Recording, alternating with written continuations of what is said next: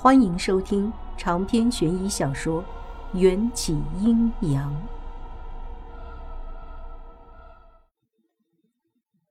我反复摸着左手腕上光洁的皮肤，那上面真的什么都没有。而我的右手腕上，另一条血色的红线紧紧缠绕着。可笑的是，这是秦玉郎给我系上的。左手上的红线没了，我和迎战之间最紧密的牵绊消失了。这是不是代表？我不敢再往下想，我慌了。迎战，迎战！我在房间里大喊了好几次，谁也没有理我。整个房子里除了我，就只有被冰封住的外婆。我知道，就算退去冰甲，外婆也早就变成了一尊泥人。可我还是冲进了外婆的房间，跪在床前。就算陪伴我的亲人已经变成了活死人，外婆，这是您给我定下的亲。可是您看，元宵又变成了孤单一个人了。外婆，你醒来好不好？你陪元宵一起等迎战，好不好？我抱着外婆僵硬的身体，冰甲上传来的凉意几乎将我冻伤。外婆自然不会答应我，依旧保持着平躺的姿势，一动不动。外婆的发型还保持着七十年代特有的中年妇女的造型，用一根木簪子将发尾盘成一个圈，固定在后脑。那根簪子是用桃木做的，款式就像是放大以后的桃木针。我还记得外婆曾经说过，迎战的力量非常强大，所以在他还没有恢复意识时，外婆就用了一百零八枚桃木针封印住他身上的一百零八个药穴。以前我曾拔出过一根桃木针，迎战就不再害怕日晒。拔出第二枚桃木针，迎战的力量就足以轻易地将无颜老道他们碾压。迎战使用鬼符所要付出的代价，应当是和人类差不多的。先是损耗周身鬼气，等鬼气耗尽，就需要付出魂飞魄散的代价。但迎战的魂魄本就是残缺的，应当不会再破散。想到这里，我决定做出一个大胆的决定。释放封印在骨灰盒中的其他桃木针，帮助迎战得到更多的力量，直到他回到我身边。外婆，孙女不孝，不能信守承诺。我对着外婆重重的磕了三个响头，义无反顾的走到客厅，将神龛第七层的骨灰盒取下来，感受到我想要做什么。骨灰盒上的镇邪符发出了震动，仿佛是在警告我。可我管不了那么多。思来想去，自从我成为了迎战的女人，他何时亏待过我？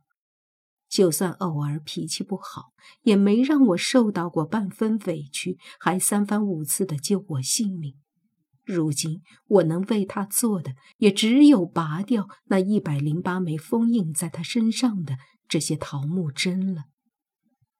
打开骨灰盒，那只模样与迎战相似的玩偶安静地躺在里面，身上密密麻麻地插着针，看上去尤为可怜。但当我捧起那只玩偶，上面蕴含的力量却不容小视。还好。迎战的力量还封印在里面，没有消失。迎战，我相信，就算你重新拿回了这些力量，也不会做伤天害理的事情。我不知道人偶是否能将我的话转达给迎战，心中已经将这只人偶当成了迎战的替身。每一枚桃木针都插得很深，需要用尽全力才能拔出来。我握住一枚桃木针，刚想要用力，供奉在神龛上那些我们王家列祖列宗的牌位都开始轰轰震动。诸位祖宗，不孝女也是迫不得已，得罪了。说罢，我手指猛地一提，就把封印在迎战头顶的那枚桃木针先拔了出来。一道蕴含无穷力量的青色气息从人偶的身体里飘出，飞一般的夺门而去。我想要跟出去瞧个究竟。如果这气息是去找迎战的，那我就尾随在其身后。但这道青色的气息只是在我家的屋顶上空盘旋了数圈，便好像迷失了方向，四处冲撞了几下，便化作一团散烟消失了。我的心又下沉了一些。我再想拔出一枚桃木针，这一回神龛上的灵位直接扑通一声摔在地上。不问可知，是我王家的祖先发怒了。甚至写着我母亲名字的那块灵位直接断成了两半，砸在我的脚边。妈，对不起，女儿找到营帐后会来赎罪的。我不敢再待在祖宗灵位前做这种大逆不道的事情，抱着那尊人偶跑回自己的房间，将门反锁。那尊人偶身上。少了两枚桃木针，仿佛更加具有灵性了。眨眼眨的次数也在增加，并不是之前那种无意义的眨眼，而是对着我似有深意的眨眼，就像努力的想要告诉我些什么。我豁出去了，迎战你答应过的话不能忘记，一定要回来。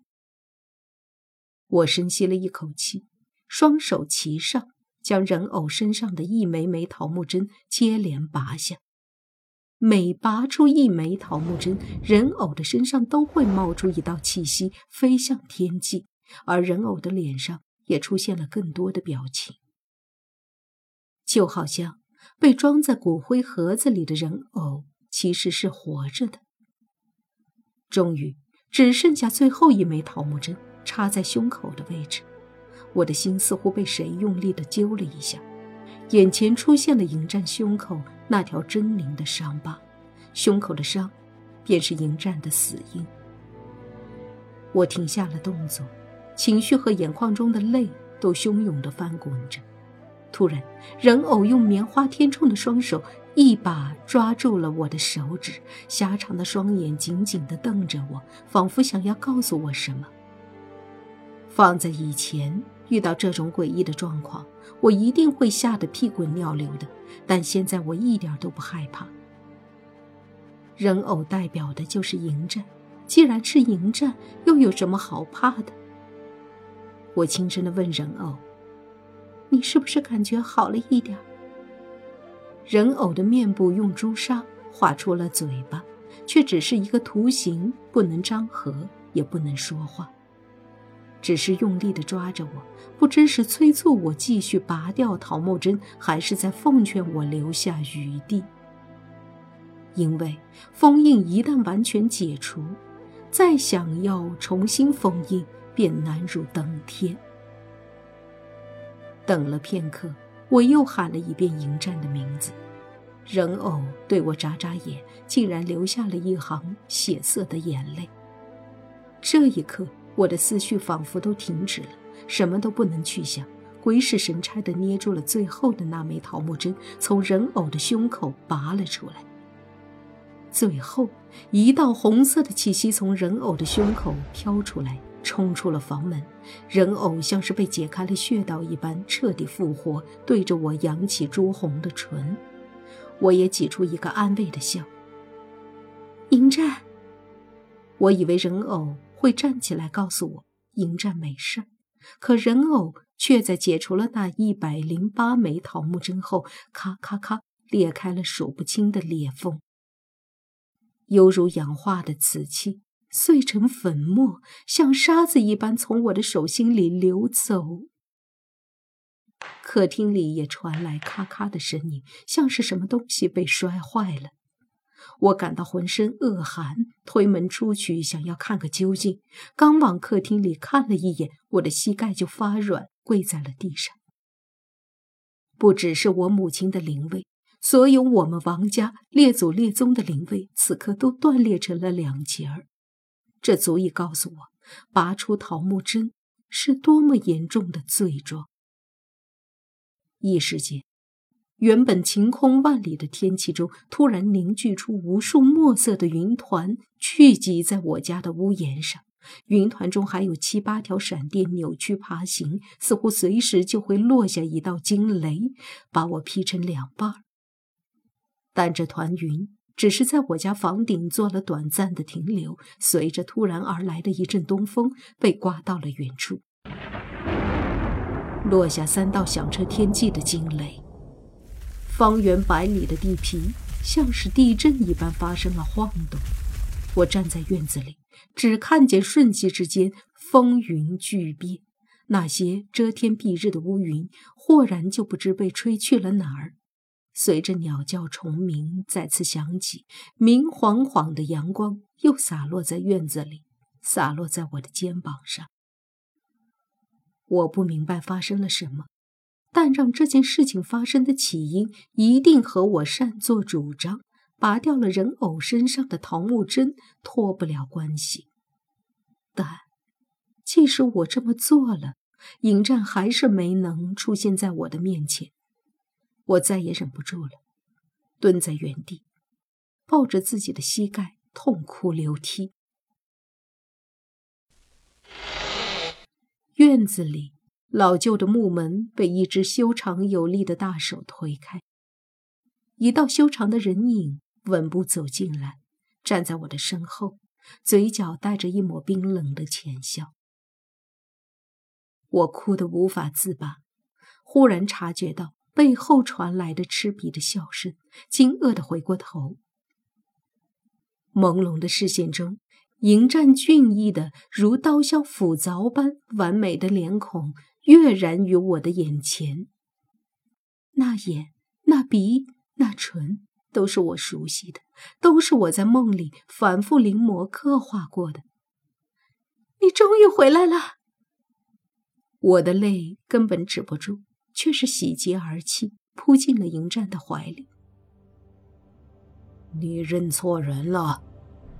迎战十分冷漠的推开我，磁性的嗓音里带着明显的厌恶。我不知所措地抬起头，确切地说是被迎战掐在我脖子上的手臂强迫抬起了头。面前的人和迎战长得一模一样。呼吸的频率、手指的力度，就连眼睛里的幽冷，都是一个模子里刻出来的。可他却比迎战多了一样东西，那就是在他看着我的时候，笼罩在我头顶的那道影